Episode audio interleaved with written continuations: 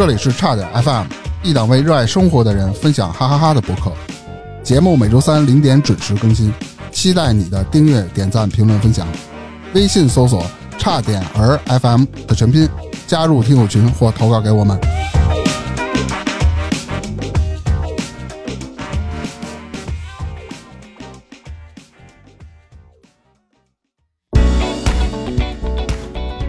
大家好，我是段明。我是老猫，那这一期咱们就来聊一聊，哎，老猫是如何通过纸币的生意，由八个星期赚到了六十万。好，那么本期我们接着上期的故事，正式就开始我们的钞票生意了。我呢，本来对这个行当和生意啊，可以说是一无所知，但是呢，由于连续的遇到了两个业内人士的指点，我这也就算站在了巨人的肩膀上了。这不是从奥尼乔曼的手里边拿到了三千九百张五奈拉嘛？这就一共合到了四千张纸币，花费呢总共是人民币四百块钱，这就是进货成本。嗯，四千张纸币是四捆，每捆一千张，净重是零点七五公斤。包完了以后，打上防水袋，打上气泡膜，做一个防冲击的这个包装嘛。每捆的重量呢就变成零点九公斤，四捆呢合计是三点六公斤。香港这个老板呢告诉我说，他建议我去试试 EMS，因为像 DHL 就是敦豪快运，Federal Express 就是联邦快递，或者 UPS 这些国际大牌快递公司，一般不接这个货，我呢也就不必去尝试了。倒是这个 EMS 啊，有些他手底下给他供货的那些 Money Hunter，他们会走这个方式走通过很多，呃，我呢就听从他的建议，就准备去找这个 EMS。这里解释一下，这个 EMS 并不是一个中国的快递品牌。很多朋友可能会认为 EMS 是一个中国邮政旗下的对应于普通慢速邮政的一个快递品牌。其实它是万国邮政联盟推出的品牌，就相当于是各国国营的邮政系统负责收递的一个快递品牌。那我在网上呢搜了一下，离我位置最近的就是拉各斯的 EMS 的营业网点，就是 EK 家的邮政局。于是第二天天刚亮。我便把这个裹得严严实实的包裹放在了背包里，并让司机开车送我去 K 奖。因为我第一期就说过嘛，我说这个拉各斯堵车非常严重，你如果不是很早出发，只怕你一个来回可能要一个白天。那到邮局之后呢，我就让司机毛毛停好车，然后在车上等我。我呢就独自前往发件处填单，并准备发件。填好单以后呢，前面还有两个人在等待。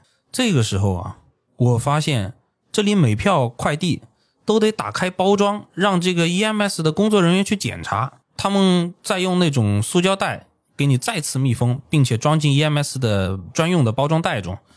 这个时候，我仿佛就感觉周围的空气啊突然就凝固了，我的脸啊就涨得通红，我脑子里面不断的就浮现、脑补着各种被发现了以后可能的尴尬和各种危险。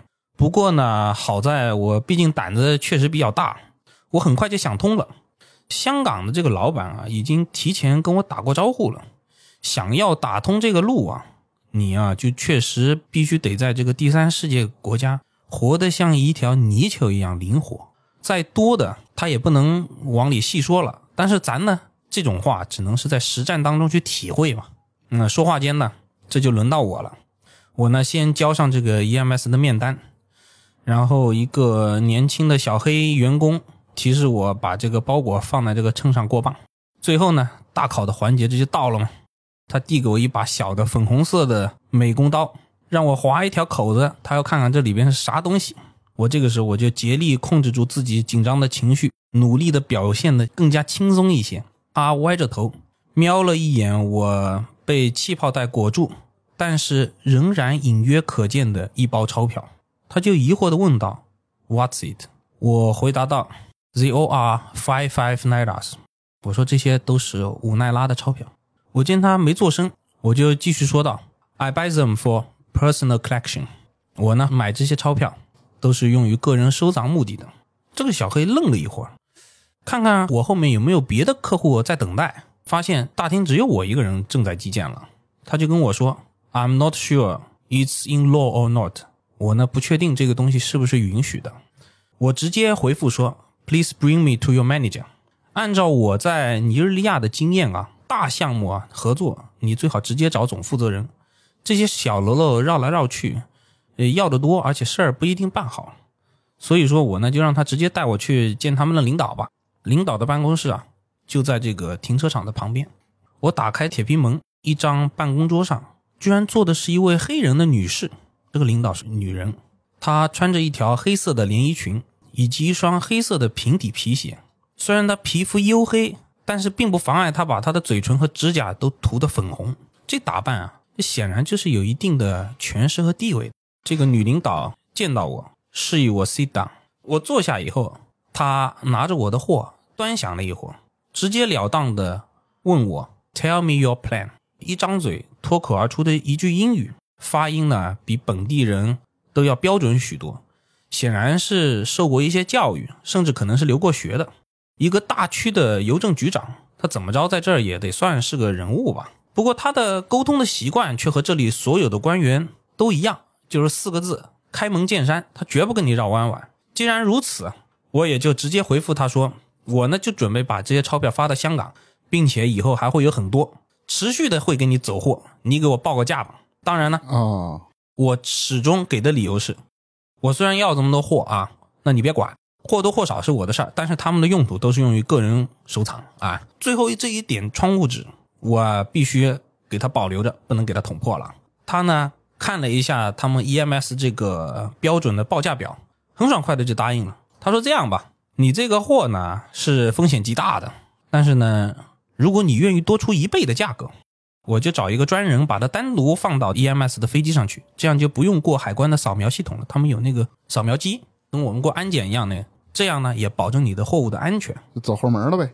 最后呢，三点六公斤的运费定在了十万奈拉，折合人民币一千八，加上此前的四百块钱的纸币成本啊，到香港一张的纸币和。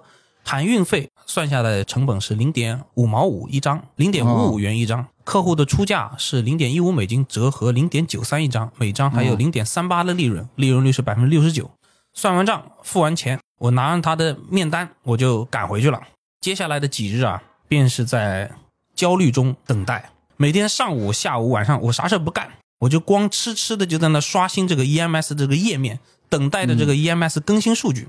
页面上第一天显示。货被揽收，第二天货被揽收，第三天货被揽收，第四天 我操，货被揽收，等着一直就没出一直到第五天早上，状态显示还是货物已被揽收。咦，我说这个女人不行嘛，这个收钱不办事儿啊，这让我很火大。就在我准备打电话给那个女人质问她我的货是不是被拦截的时候，再次刷新显示第三天货已经从尼日利亚发往埃塞俄比亚，今天。货已经离开埃塞俄比亚，到达了阿联酋的迪拜机场，准备中转前往香港。哦哦，搞明白了，原来这个老黑的系统啊，它有延迟。对，是的，它延迟还挺严重。第七天的上午醒过来刷新的时候，货物已经到达了香港机场，正在准备派送。当天下午，客户就发信息跟我说，仓库已经收到了，并给我的银行卡转了预约的金额，咱就小试牛刀成功了。那第一周的小试牛刀的成功啊。让我和罗老板呢，我们两个人都非常开心。但是他提出啊，呃，由于现在已经接近十一月底了，马上的十二月底，这不就圣诞节了嘛？这个此时此刻啊，正是他的一个销售的旺季，所以他希望我能够加快运输的一个速度。我也觉得等了一个星期就挣个千千把块钱，这一点意思也没有。要整他就必须要大整，对吧？往死里整。那于是呢，我就同时几面开工。由于我了解到这个 EMS 的单件包裹重量的上限是三十公斤，我觉得下一票直接就给他来一个三万张，三万张就二十七公斤。我呢，先是打电话给 o n i c h a Man，我告诉他我现在准备大搞这个 Five Five Naira 的 business，我说我每次至少要你三万张的货，他这不前面要我加百分之十的这个手续费吗？我后面生意跑起来了，你就给我加百分之五如何？这个对方啊欣然答应，因为我知道他大部分的生意都是抽五个点。所以我知道这么还价，他一定会接受的。我收到奥尼恰的 man 发过来的货以后，我立马就拍照片给香港人，让他付百分之五十的定金过来。他呢收到货再付另外百分之五十的尾款。呃，以后的生意都按这个付款方式来进行，这样的话对大家双方都比较公平，对吧？对的。收到定金以后呢，我就立刻开车去 E K 家的邮局，找到这个女的局长。我告诉他，你这个加百分之一百做尝试，就我前面做试单可以，你走大货，你这个绝对是是不行的，我挣不着钱的。我说我最多在你的标准运费的基础上加百分之五十，我把一大箱的这个二十七公斤的货就摊在他桌上，我威胁他，如果不接受，我就去找 EMS 围岛的邮局，就其他 EMS 也拉各斯的邮局去谈。这个女的，刚的，对啊，这个女的挺泼辣，啊，她直接拉下脸说，如果我去找别人，她就把之前从他这走违禁品的这个事儿抖出去，大家啊鱼死网破。我说切，我说我这个人吧，我还真的是吃软不吃硬。我真正危险的时候，我反而淡定的一逼，我脑子里边迅速就把这个事儿利害关系我就过了一遍，我就知道鱼死网破是不可能的。为什么呢？啊我只不过是从他这里走过了一个四公斤的钞票，并且按照他的说法，咱这个东西不还是没有过海关的机器吗？那他也没有啥证据啊，你凭啥嗯说我从你这走过钞票呢？但是如果鱼死网破，他丢掉的很有可能是他整个大区邮政局长的乌纱帽呗。我不信他会这么干，这不就是一种威胁的手段吗？按照我对非洲人的了解啊，这百分之一万就是他的一种激将法，只不过就是想多要钱罢了。想到这儿，我立马抱起纸箱就往外面走。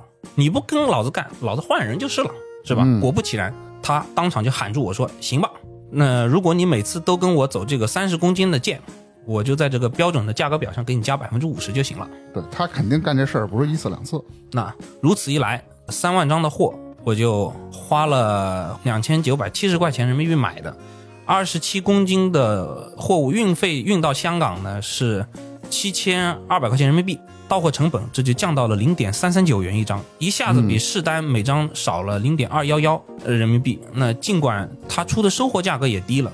但是我依然获得了每张零点四零五元的利润，这个利润率飙升到了百分之一百一十九，一票的利润就是一万两千一百五十，这还不过就是一周的时间。顺利走完这一票三万张的大货以后，综合我前面几年所谓的闯荡江湖，实际就是瞎搞生意的这些经历吧，我得出了以下几个结论：第一点，如今这种利润率超过百分之一百的生意，绝对是打着灯笼都难找的。第二点，任何暴利的生意啊，它都有时机性，都有时效性。赚钱的时候，你一定得像饿狼一样扑上去才行，否则过了这个村，很可能就没这个店了。等到这个其他的 money hunter 发现这个商机，或者等这个市场饱和了，你再想赚这个钱就晚了。对，那也难了，赚不着钱了。第三点就是这个生意啊，完全不用担心资金风险，因为它的利润率已经超过了百分之一百，并且这个客户每次都是先行支付百分之五十的定金。假使这个香港人跑路了，他不支付尾款，那我也不至于亏本。对你本金收回来，对，第四点，想要迅速的把这个量啊拉起来，那靠我一个人守着这个生意的秘密单打独斗恐怕是不行了。因为迄今为止，周围的人还不知道我去邮局干些什么，他们没有人知道。但是往后啊，我决定呢要多线作战。嗯，什么意思呢？就是要打通不同的通道，同时发几票货。那如果这样的话，你是不是最起码还得拉一个人入伙才行？那这个问题就显而易见了。我肯定是得把这个事儿适当的透露给我从广东带过来的我那个小兄弟才行。啊广东的小伙子吧，怎么着看他也比周围的黑人要靠谱才对。对啊，那第五点，我呢本来想维持着我那个锅子的生意继续伪装的，暗地里偷偷的去做这个钞票的生意。然而呢，由于人的精力实在是太有限了，我决定啊，立即就放弃这个锅子的生意。我找了个理由，就把厂里边几个黑人的员工多给他结算了一点现金，就当遣散费，把他们都遣散了回去，就留下我的大车和小车，嗯，每个车各一名司机，毛毛和索尼他们两个人，还有一名帮我在外面跑锅子销售的一个销售经理，叫黑拉利，由他呢帮我处理剩下锅子的业务，就这些锅子业务这个上面的善后事宜，把这些剩余的锅子啊呃廉价给它处理掉，把这个以杜莫他那个店铺啊想办法给它转让掉。所以说时迟那时快，我就迅速的全身心的投入到一场和时间赛跑的钞票闪电战中。我把我那个广东带过来小兄弟老姚，把他喊到小屋子里小兄弟叫老姚是吧？我喊他老姚，大学刚毕业没多久，我把他喊到小屋子里，我就把这个事情的来龙去脉，当然除了价格和利润，我不可能告诉他，我把除了价格和利润以外的事情，都原原本本的、一五一十的告诉了他。毕竟呢，我这个兄弟啊，还真的是一个非常老实的人。其实我对他是充分的信任的，并且呢，我答应他，你如果帮着我处理这个钞票这个事情，我每个月多给你八千块钱的奖金，加上原本承诺的他在非洲工作期间每个月一点五万的工资，他每个月收入都已经超两万了。我这里插一句哈，由于国内呢，大家都知道非洲的环境不佳啊，所以你如果不是开到足够高的工资，是不可能有人跟你去非洲去打工去闯荡的。这样一下，我们两个人都是干劲十足。好，动员完了老姚以后呢，我就开始动员这个奥尼强麦，因为毕竟如果他的货给你供不上，你这也是巧妇难为无米之炊啊！你想加快速度也不行啊，没有货啊，对，是不是的？欧尼强麦虽然自己啊吹嘘的很厉害，但我知道他毕竟就是一个小生意人。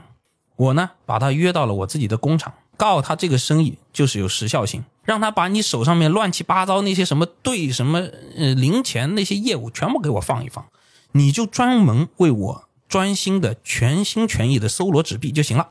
我给他的任务是你每周必须要至少给我提供十万张纸币，也就是九十公斤的货。嗯他呢就开始发动他所谓的，他不是自称是换钱世家嘛？嗯，对啊，家他开始发动他所有的家族的那些成员啊、亲戚朋友，北到尼日利亚的卡都纳州，东到河流州，整个尼日利亚的各个银行网点去搜罗五奈拉的这个库存。太他们有点本事啊，我听。他们拿到货以后呢，有的呢就会坐这个黄巴车，有的人呢开车，有的人呢就坐火车，源源不断的、日夜不停的把这个货四面八方的汇集到我的仓库里来。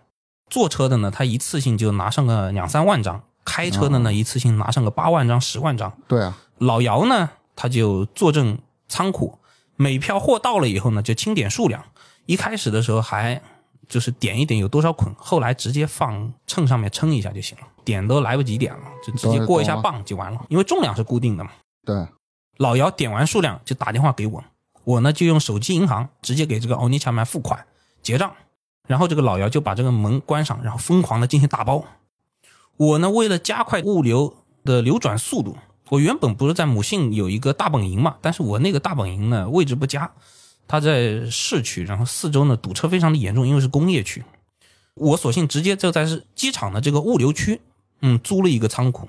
这里呢更靠近，就是离开拉各斯的主干道，然后它也离我的发货点不是更近一些嘛。至于每个月千把块钱的租金啊什么的，那个成本我都已经忽略不计了。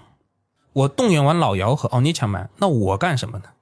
我的工作可多了，收到香港打过来的人民币，我首先要把钱兑换成奈拉，这样子我才好跟这个欧尼前面和各个物流的供应商结账嘛。但是呢，由于我每天的流水过大，一家的兑换的商行，因为他们也不是正儿八经的银行，他们都是一些做生意的，顺便给你兑换点钱的，相当于充当半个地下钱庄吧，你可以这么理解。一家这样的半地下钱庄已经满足不了我的要求了，我就不断的在一家中国城的超市、一家 EK 家的超市、一家假发公司间互相的切换供应商来给我换这个奈拉。嗯、一旦谁手上有奈拉要出，我就立刻买下。至于谁家出的汇率好，那个我已经没有空去计算和比较这些事情了。一切都是以什么为重？快啊！一切都是以快速出货为重。对，这玩意儿烫手啊，你放手里。除了换钱，我还要负责寻找新的发货的路径，并且我要把每批货从老姚那里押送到每个物流点。所以我在第三周一周的时间内，我就把拉各斯几乎我能找到的所有的物流商都谈了一遍。从第四周开始，我就同时从 EMS、土耳其航空空运、埃提哈特航空空运、埃塞俄比亚航空空运四个途径开始发货。空运的时候呢，一票通常会走上一百公斤，也就是十万张，运输的速度一下子有了一个质的飞跃。啊，并且我在这四家供应商当中呢，也反复拿捏他们，就是拿其中一家价格去打压另外一家的价格，嗯，让他们供应商之间互相杀价。所以到第五周，也就是圣诞前的那一周，每张成本到香港的落地成本已经降到了每张零点二四到零点二八元之间，这速度也提升到了每票四到七天不等。嗯，我其实在这里并不是追求谁家的报价最低，也不是追求谁家的运输时效性最强，我必须要让他们同时发货，高低快慢、贵的和便宜的同时进行，这样才能保证我的发货速度，同时也兼顾了风险。因为你把所有鸡蛋压在一个篮子里边，万一这个渠道不通畅，你是会有很大的一个风险的。不是说你的货可能会被扣啊什么的，会导致你的速度整个直接就降为零了，并且呢，我还让他们几个同行之间互相的踩踏价格嘛，以免嗯一家做大了以后呢，我的利益会受损。因为我和香港还有时差，所以我每天的下午和晚上都要和香港那边去对账。加上非洲这边嘛，你也知道，工作和通勤啊、交通的效率都非常的低，所以显得我的这个业务量就过于的巨大了。临近圣诞节的好几天，我都是每天只睡三个小时，一睁眼就仿佛你要指挥千军万马渡长江的这种感觉。我的这个纸币战车疯狂的运转了五周之后，也就是到第六周，就是圣诞节和新年的假期了。那南方的尼日利亚的基督教徒们，他们这个时候就要回他们的农村老家，而银行和物流商呢，也基本上就放假了。这个疲惫不堪的我啊，也正好趁着这个时候稍微休整一下，也就是趁此间隙，我跑了一趟贝宁的边境，把剩下的锅全部都打折卖给了那个贝宁的大客户，这才有了我上期说过的去贝宁送锅的那个故事。那送完锅到家呢，平安夜了。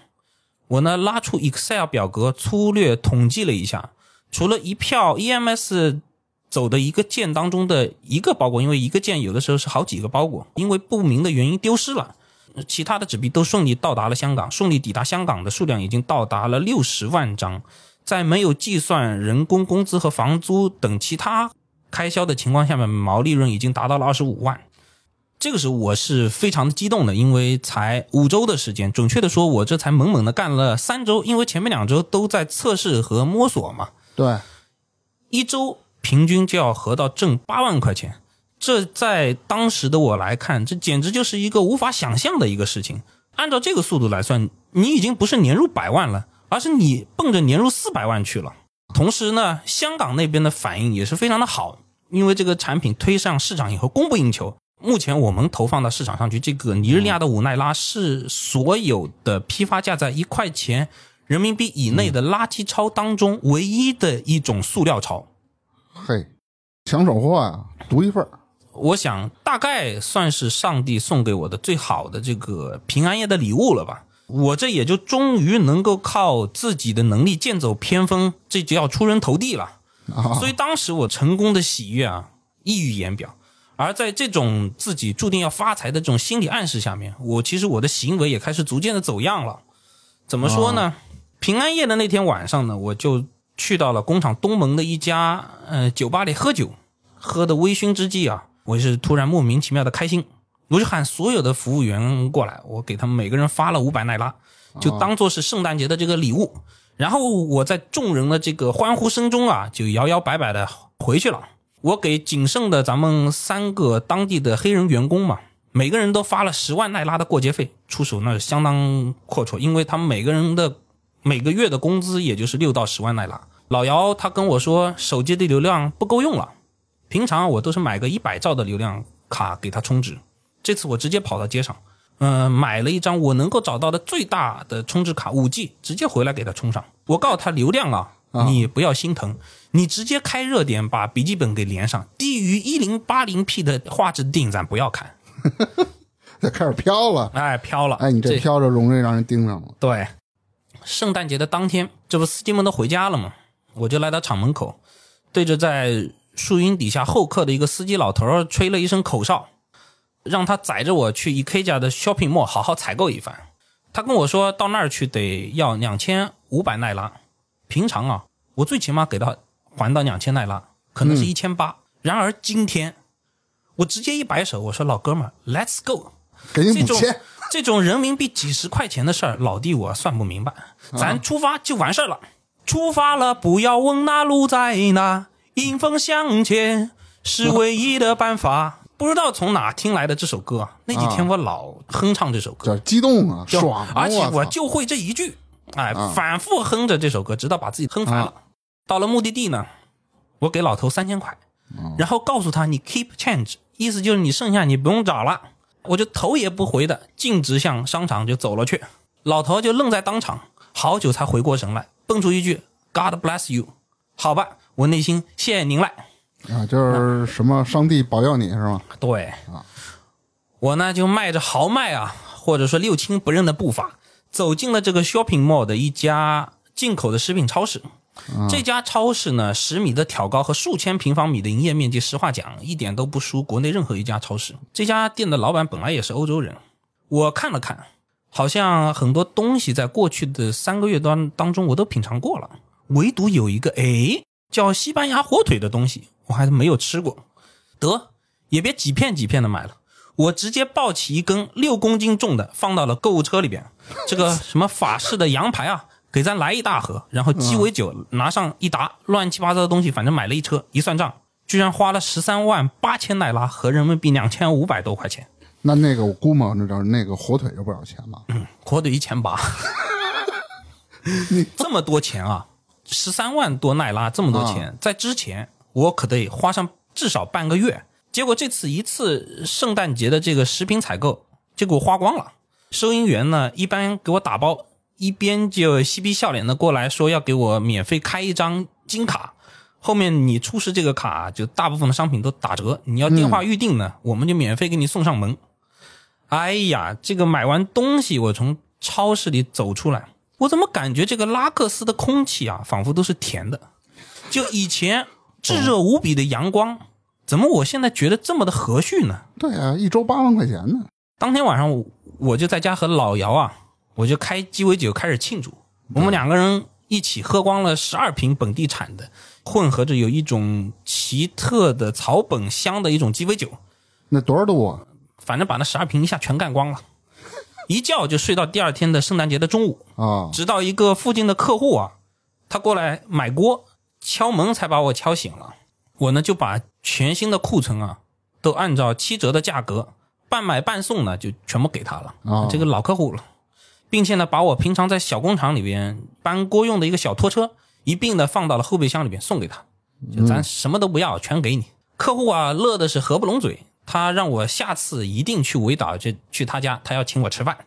你也发现了，这个时候呢，已经过度膨胀了。对，这个过度膨胀这个事儿啊，就被一个人看在了眼里。你猜是谁？是局外人还是你们自个儿？我们自个儿人。司机，呃，猜的就不对啊！我来介绍说一下接接下来的事情啊。那在我的这个周围啊，围绕着一共就四个人，一个就是中国人，就那个我的那个助理广东人老姚，两个黑人的司机，对吧？对，一个是黑人的销售经理。老姚呢，我已经给他加了百分之五十的工资了，他对此已经是心满意足了。嗯，两个司机呢，说实话，平常他们介入我的生意比较的浅。并且呢，他们的文化水平也一般，很多单词都不认识，也不会写，所以嗯，只能听懂而已。唯独这个黑人的经理啊，他好像是对我最近搞的这些东西有点耿耿于怀。首先呢，他平常呢就住在我那个小工厂里，因为他这样才能更好的去负责销售嘛，对吧？因为最近呢，我搞纸币搞得厉害，所以我白天一直都在机场那边的仓库忙活，我只有晚上睡觉才回到小工厂里边。这是一个原因，他经常就见不着我人了。这其次呢，他呢虽然知道我锅子生意啊不赚钱，把这个锅子的生意砍掉呢，也算是在他的意料之中。但是啊，你想，我如果不做锅子生意了，那他不就失业了吗？等我所有的锅子处理完了，他是不是大概率会被我炒鱿鱼啊？对。而且呢，他是上过大学的，我给他开的工资和提成呢也实在不低，因为他对五金这块的销售啊还是蛮有经验的。实话讲，我刚去两个多月就能卖掉两个集装箱的锅子，除了我之前说的我自己勤奋了，很勤奋，也跟他的这个经验丰富也有直接的关系。嗯，所以呢，他如果丢掉了这份对他的经验来说非常对口的工作，其实他也很难找到其他更好的工作，对吧？于是呢，过完新年后的二零一八年的一月二号，我的两个司机呢还在假期当中，他呢已经从他的老家就赶了回来。这个黑人的经理呢。比我大四岁，三十岁出头。几个月前呢，刚结婚娶了个老婆。他呢就来到我的小办公室，他呢跟我问候新年快乐啊。他呢也感谢我过年前给他给了十万奈拉的过节费，过节费。接着呢就和很多非洲人一样，开门见山嘛，他们都喜欢这样。他就轻声的问我，他说：“Master，did you get any success in somewhere？” 就是问我，你是不是做了别的什么生意？然后呢，他告诉我他在拉各斯啊和贝宁都有关系，只要我呢愿意继续雇佣他在这干活，就哪怕你工资稍微给少一点，他都愿意接着为我效劳。他就这意思，说话呢非常的客气，我呢一时也无法回绝。他看我似乎呢还是没有下定决心，于是他又开始补充的，他说：“你看我啊，去年刚结婚，老婆呢现在也怀孕了。那如果我现在丢了这个工作，天哪，是不是？”好吧，既然他都这么说了，那加之我在圣诞节、新年这个假期也仔细看了一下非洲的地图，我发现尼日利亚邻近的利比里亚也存在着这种市面上不怎么流通的小额钱币，也就意味着等到尼日利亚这个生意枯竭了以后，我可能还能带着他一起去非洲继续掘金，这也是一个思路啊。再加上吧，他吧在我这干了也有一个小半年了，人呢也是我。出来拉各斯的时候就对我帮助很大，那个商会的中国人引荐的，我觉得他吧人品尚可，很有能力，也有头脑，也懂礼貌，总之就可以处。那行吧，那我就把这个生意的来龙去脉，当然还是扣除成本和利润啊，跟他大概说了一遍。你肯定你想拉人入伙帮你做这个事情，你怎么着跟把把这个事儿说明白，不然人家以为你搞什么勾当呢？你不能说明白，人家不明白你这个东西到底是。怎么回事儿？不能为你全心全意的付出啊，是不是？对。他听完，他立刻就说到：“Master，我给你引荐一个人，这个人啊，是我的同乡，是在道上混的。他呢是在尼日利亚出了名的，专门接这种偏门生意，这些偏门物流的生意的这个人。他呢，保证比你之前找的那些官方合作的人报价更低，给你更大的优惠。总之呢，一句话。”就这个大哥生意做得很大，在拉各斯呢，可以说黑白两道通吃吧。那他值得我去会一会。我说行吧，反正多条腿好走路嘛。然而我怎么也没想到，就这出事儿了呗。就是因为拉这个黑拉力入伙，差点啊让我在尼日利亚牢底坐穿，甚至最后很可能丢掉性命。这个表面上温文尔雅的黑人小哥，其实很早。就已经对我布下了一张天罗地网。他呢，强烈建议我要去见一见这个大哥。他就相当于把他大哥这个资源供出来，就纳一个投名状，想入我钞票生意这个团伙，咱们就把它叫做团伙了。二零一七年年底过了，翻过年来，我们这个生意的第七周，这天天一亮，我和我这个黑人经理黑拉利，我们来到了拉各斯城西的 Trade Fair。他介绍的大哥开的这个物流公司，这公司啊看着非常的霸气。他租用了半层的楼做这个门市部，在这边呢收发一些物流啊、快件啊什么。这个一切都看着非常正常，没有他所说的那些非常玄乎的那种成分啊。我进门跟负责人聊了一会儿，得知这个老板啊此时并不在公司，在他家里呢，还没来上班呢。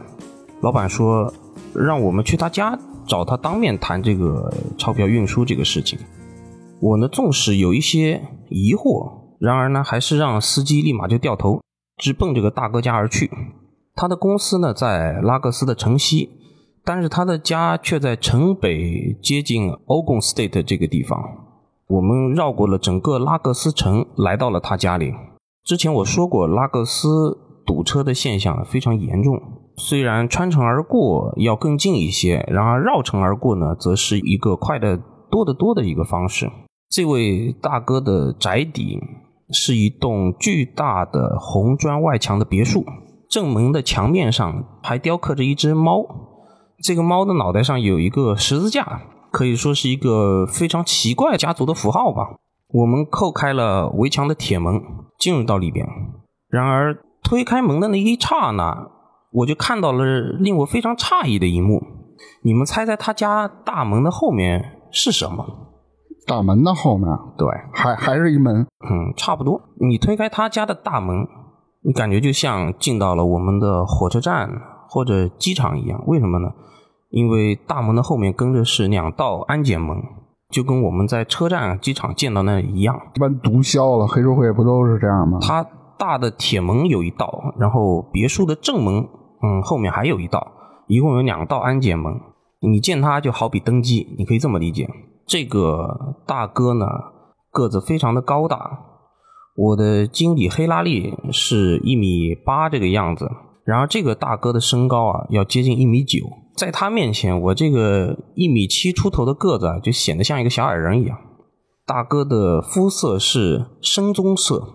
并不是普通的西非人那种就是锃光瓦亮的黑。我在第一期尼日利亚的节目里面就说过，尼日利亚人他们自己把黑肤色还分分为六个等级。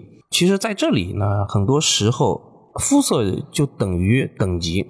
一般你见到不是黑的那种锃光瓦亮的黑人，他们很可能在当地是有一定权势的。那比如我的大客户啊，跟我打交道的这边的海关的局长。警察局长、税务局长，还有之前跟我合作过的 EK 家的那个女的邮政局长，你记得吧？那记得。那还有各个 L Cargo 的这些负责人，他们的肤色都不是最黑的那一种。一来呢，这些有权势的人，他们的血液里边呢，多多少少流淌着白人的一些成分。说白了，就是他们的祖上肯定是有人是黑白混血。这些白人是统治阶层嘛？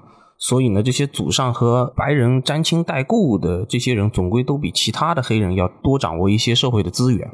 二来呢，他们因为生活的比较优渥，所以呢，他们不用在非洲的烈日底下暴晒。所以，遗传和生活质量这两个因素导致了他们虽然也是黑人，但是你会发现，这些有权势的黑人的肤色比普通的黑人确实要白一些。这个大哥呢，还戴了一副黑色边框的眼镜。透亮的镜片后面是他一双和其他非洲人一样的那种明显突出的双眼和略显巨大的眼球。那这种玩这些黑社会玩脏活的都得装文化人是吗？那也不是啊，他也不是这样的。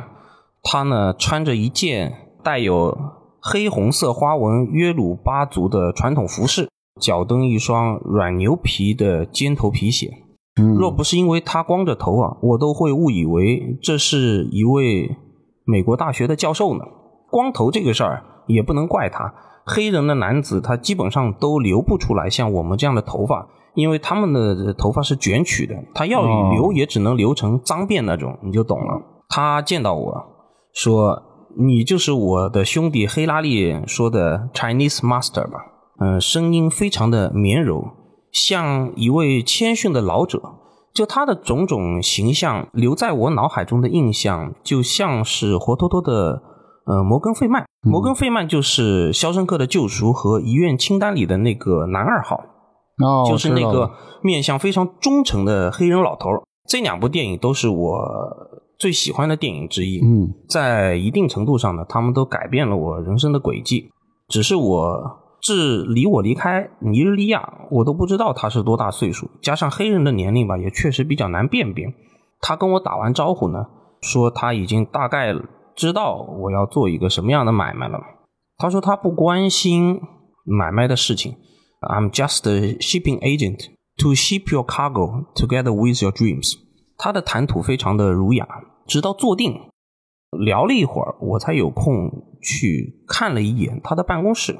这个办公室是纯咖啡色的地砖，大概是五十乘五十或者六十乘六十的这种方砖，没有一点纹路。墨绿色的沙发搭配的是米色的一墙壁。那咋咋咋这个墙壁上什么风格呢？这是墙壁上有两幅西非的约鲁巴或者说多贡风格的艺术绘画，绘画旁边是一尊约鲁巴的木雕和一盆棕榈盆栽。那这都构成了一个什么画面呢？这是巨大的办公桌的后面，则是和我的办公室一样，它挂着拉各斯州长和布哈里总统的面像，这个是尼日利亚法律所规定的。这办公室的窗户是原木色的木质百合窗。我插一句嘴啊，尼日利亚规定的什么呀？必须挂照片。对，呃，办公场所或者营业场所，就像公司这样，必须要挂总统的照片，总统和当地州长的照片。哦，我的办公室也是这样的。啊，明白。他们的总统叫穆罕默德·布哈里，有点搞朝鲜那一套啊。呃，非洲很多国家都是这样，撒哈拉以南非洲很多都是这个样子。明白了。他那个办公室的窗户是原木色的木质百叶窗，它是以此来过滤西非的骄阳，就保持室内的阴冷，遮光是呗。啊，整间办公室包括整栋别墅都透露着一种纯正的欧陆风情。然后点缀着一些西非的民族艺术装饰。后来呢，我得知这栋别墅它本来就是殖民时代一个海关官员的度假别墅。我们呢互致问候。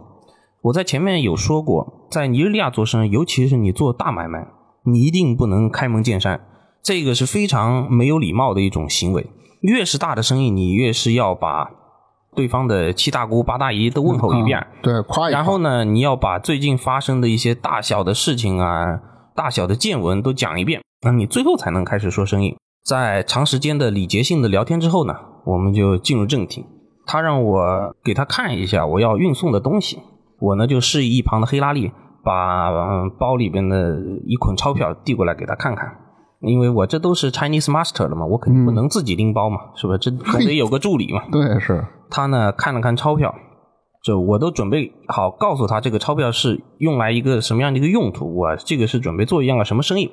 不过令人意外的呢是，他并没有问，如同刚坐下来的时候他就说了，他对这个货的用途来源通常都不关心，只想好好把运输这个事情做好就行了。他问我你准备发多少货？我说我通常啊就是发五十公斤的空运，并且呢，我问他五十公斤的空运，他准备报一个什么样的价格？他呢把货放在一边儿从办公桌的后面就走了出来，坐到了我对面的一张沙发上。他问我抽不抽烟，我说我不抽。他说那太好了，我也不抽烟。那我请你喝一杯威士忌吧。他补充道，是牙买加的威士忌，你知道的，就是博尔特的老家啊。我说对。嗯、那个博尔特是在中国一战成名的。他拿着酒杯跟我碰了一杯，然后他抿了一小口。他接着说：“他说，如果你只是想运五十公斤的话，你没有必要来找我。How about we start from half a ton？我们先运个半吨怎么样？”我愣了一下，实话说，这个完全是出乎我的意料的。我不知道这几天能不能凑齐这么多货，但我主要还想的是。呃，如果运这么多的话，你的运费会不会便宜一点呢？所以我问他，我说，如果我们运半吨的话，到香港机场，那运费是多少呢？他说，我的价格是在空运标准的基础上给你打七折，好嘛？这一下子我就兴奋了。那肯定为什么呢？因为之前的货代都是在基础的运费上加点，因为你你运的东西不是一般的货嘛。那这个人他不光、嗯、不加点，他还要在基础运费上给我打折。我自己现在做进出口嘛，我们的货代拿到的价格一般都是在标准的运费基础上可能打个两三折，当然这是中国的水平。就这个大哥能给我打折，其实也是个很合理的事情，对，说明他有渠道嘛。按照他的报价算下来，我每张纸币到香港的到货价只有一毛五，嗯而之前每张到香港的到货价从来都没有低于过两毛三。香港那边的收货价依然有七毛二一张，一开始七毛五，后来因为走的量大了，然后市场开始慢慢的没那么好了，所以价格从七毛五降到了七毛二。嗯，收购价七毛二减去成本一毛五，每张的利润高达五毛九。而六十万张纸币打好一个托盘，差不多就是五百公斤，半吨。这意味着什么呢？这意味着如果我能在几天内成功的凑齐这半吨纸币，并且把它运到香港，这一票出货成功，我将获利三十四点二万。之前呢，六周我一共挣了二十五万块钱。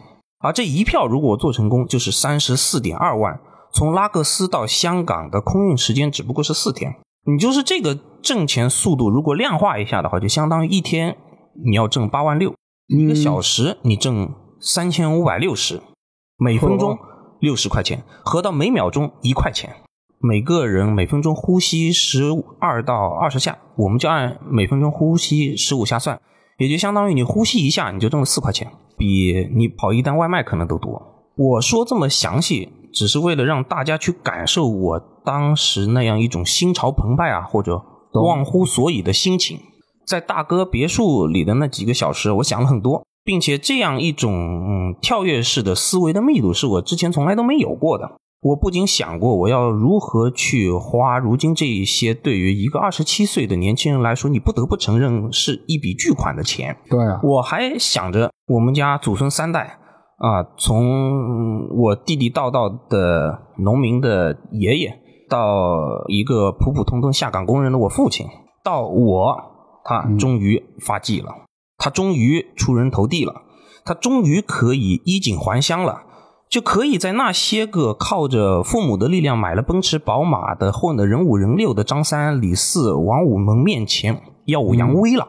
这个是何等的一种荣耀！对，是我甚至想着，这等我儿子出生了，我要让他学什么专业。一开始我想他应该学个什么金融吧，后来我改了主意，学金融啊，学金融他很容易就把他爹闯江湖积累的这些财富给亏光了。对，所以应该让他去学艺术啊，学哲学啊，这样一辈子他就可以徜徉在自己的爱好的世界里。啊这是多么美妙的一种生活啊，是吧？我呢是沉浸在自己的世界当中啊，无法自拔，有一搭没一搭的跟大哥继续聊着天。转念一想，不对呀，不对在什么地方呢？我凭什么相信他？他这个低价是不是有套路啊？他会不会拿了运费就跑路了？因为我之前发货都是要预付运费的嘛，你得把嗯所有的货款全部结清了，人家货代才让你这货上飞机啊，对不对？对，毕竟黑拉利之前说过，面前的这位是拉各斯黑白两道都通吃的大哥。我呢虽然完全没有感受到，但是他说的这么好，对吧？但凡事情说的非常好，你就经不住要推敲推敲了。想到这儿，我就顾不得礼节了，我就打断他说道：“我说，sorry，how should I trust you？对吧？”这个大哥愣了一下，他说：“Be careful, that's good。”就说你做生意谨慎一点，这是对的。May I show you something？他要展示一些东西给我看，来获取我的信任嘛。接着呢，他就邀请我坐上他的雷克萨斯全尺寸 SUV，一路向北驰骋而去。在车上呢，我说实话有一点慌张，因为完全不知道他要带我去什么地方。不过我的这种慌张啊，在想到黑拉利也在我车上的时候，就是稍微缓解了一，下。是我对这位一路上没有讲过几句话的经理啊，其实是充满信任的，因为我知道未来要在西非去做大做强，去开疆拓土，去把这个钞票生意发扬广大，必定离不开他的帮助。对啊，反正你介绍我的，出什么事儿要死一块儿死呗。因为这叫什么？这叫用人不疑，疑人不用啊，对不对？对开了没多久，就来到了一个河边的小村子里。这个大哥呢，邀请我在一个本地人开的滨河的饭馆里边共进午餐。他说这里的鱼啊是尼日利亚最新鲜的。我呢，因为我母亲从小做鱼就只知道放盐，所以味道一直都非常的不好。嗯，嗯，由由此呢，我一直都不喜欢吃鱼。我匆匆对付了几口鱼啊，就草草结束了这个午饭。我脑子里边琢磨的竟是他到底要带我去什么地方，带我看什么东西。对啊，吃完饭后呢，在他的带领下，我们就来到了村子里的一个仓库当中。他说，这个仓库是堆一些从卡车上面卸下来的货物，这些货物呢会在此停留后呢上一些河边的小轮船，然后接着往北去，所以是他的一个中转仓。他领着我来到了一堆水泥旁边，我看了看，这不就是丹格特牌水泥吗？这家尼日利亚的企业在当地做得非常大，在西非周围好几个国家都建有这个水泥工厂。我在拉各斯的驻地就是这个木星工业园，工业园里边最大的企业就是呃丹格特的一家，其中一家水泥厂。大哥呢就指着一包水泥跟我说：“这个就是前几天从多哥呃运过来的，昨天刚到。”多哥呢是另外一个西非国家，它和尼日利亚同属西非经济共同体，他们互相之间的产品是不征收关税的。我心想，你用点水泥，它也不能证明你有什么能力吧？接着呢，他从助手的手里拿过一把折叠的瑞士军刀，他打开这个军刀，快速的划开一包水泥，手啊就伸进这个灰色的水泥当中，他掏了一掏，掏出了一个带封口的透明的塑料袋，抖了抖这个袋子外面的水泥灰，我惊讶的发现，这个袋子里边别有洞天。所以具体的内容呢，我们就留到下一期的节目当中去讲。欢迎大家继续关注差点，我们继续奇妙的钞票之旅。好，那这期就感谢一下老猫啊，那咱们这期就聊到这儿，拜拜。拜拜。